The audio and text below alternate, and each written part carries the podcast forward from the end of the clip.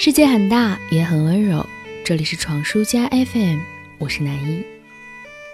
在我选择继续读研的那一年，因为调剂的学校和第一志愿有落差，所以心情低落。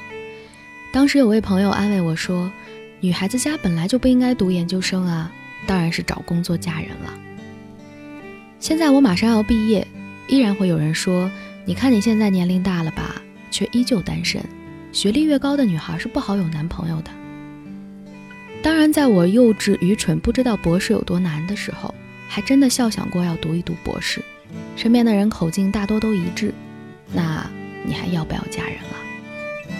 人们在把女博士妖魔化，可我所认识的女博士并没有多可怕。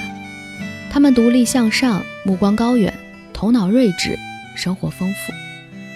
接受教育的女性再不像过去那样任人摆布，围绕着锅碗瓢盆在方寸之间打转儿。如果说这使部分思维传统的男性感到无法控制和驾驭，那么他们对于知识女性的恐慌就立即得到了解释。我甚至看到过一个关于女科学家遭遇不公平待遇的列举。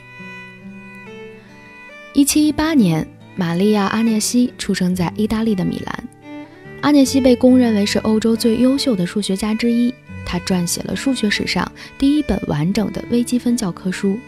全欧洲都承认她的数学才能，但法国科学院拒绝向她提供研究职位，因为她是个女人。阿涅西终身未婚。一七七六年，索菲·热尔曼出生在法国，他独自研究费马大定理，偷偷给数学家高斯写了信，其成果让高斯欣喜若狂。之后，热尔曼转攻物理，奠定了现代弹性理论的基础。但热尔曼的父亲没收了他的蜡烛，不让他继续研究数学，因为她是个女人。热尔曼不敢透露自己的真实身份，在给高斯的信中，他只能伪装为勒布朗先生。热尔曼的死亡身份为无职业未婚妇女。一八八二年，埃米诺特出生在德国，诺特主攻数学和物理，提出了著名的诺特定理。被爱因斯坦夸赞为自妇女开始接受到高等教育以来最杰出、最富有创造性的天才，但哥廷根大学拒绝为他提供教职，因为她是个女人。怎么能够让一个女人成为讲师呢？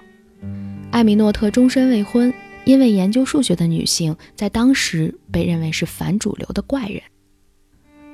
一九二八年，薇拉鲁宾出生在美国，她主攻物理。发现了著名的星系自转问题，极大地推动了关于暗物质的研究。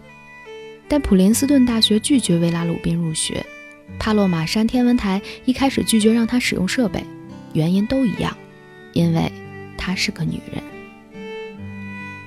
这些例子都是很好的体现，那就是人们认为女性是情感动物而非理性动物，进而认为她们不适合学习，她们更不适合也不应该学习理工科。在阿涅西·热尔曼所处的18世纪，哲学家卢梭在《艾米尔》一书当中提到过，由于先天无法改变的差异，女性应当服从自己的丈夫，把自己的角色限制在家庭范围内，不需要接受理性教育。但好在历史是永远向前的。玛丽·沃斯通克拉夫特在1792年所写的《女权辩护》当中，主张妇女应当接受和男性一样正常的教育，发挥自己的天才。他说：“我将把妇女当作高贵的人来考虑，她们和男人一样，是被安置在这个世界上用来表现他们的才能的。我将把她们当作有理性的人来看待，既不恭维他们的妩媚风姿，也不把她们看作好似永久处在不能独自站立的幼稚状态。我想，在二百多年后的今天，这样的态度依旧应该被需要、被提倡。”对于广大女性来说她们得到的也永远应该是更被尊重被赋予更欣赏的目光被给予更自由的权利。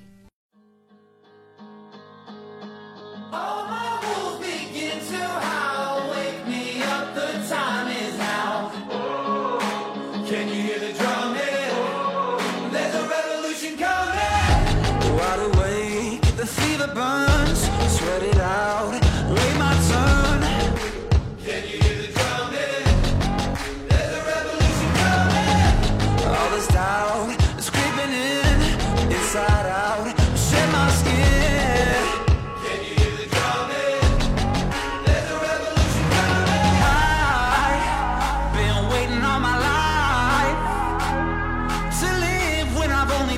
dreaming. Get love when I've only been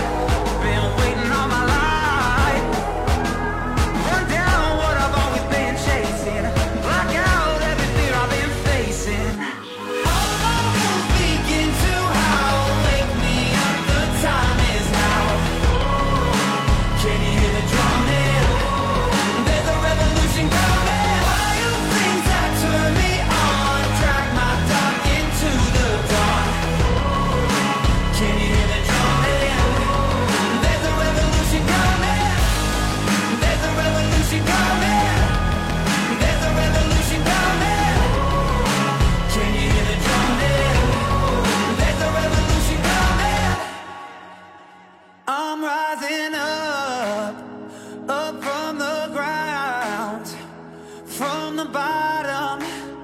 Can't hold me down, hold me down. I'm rising.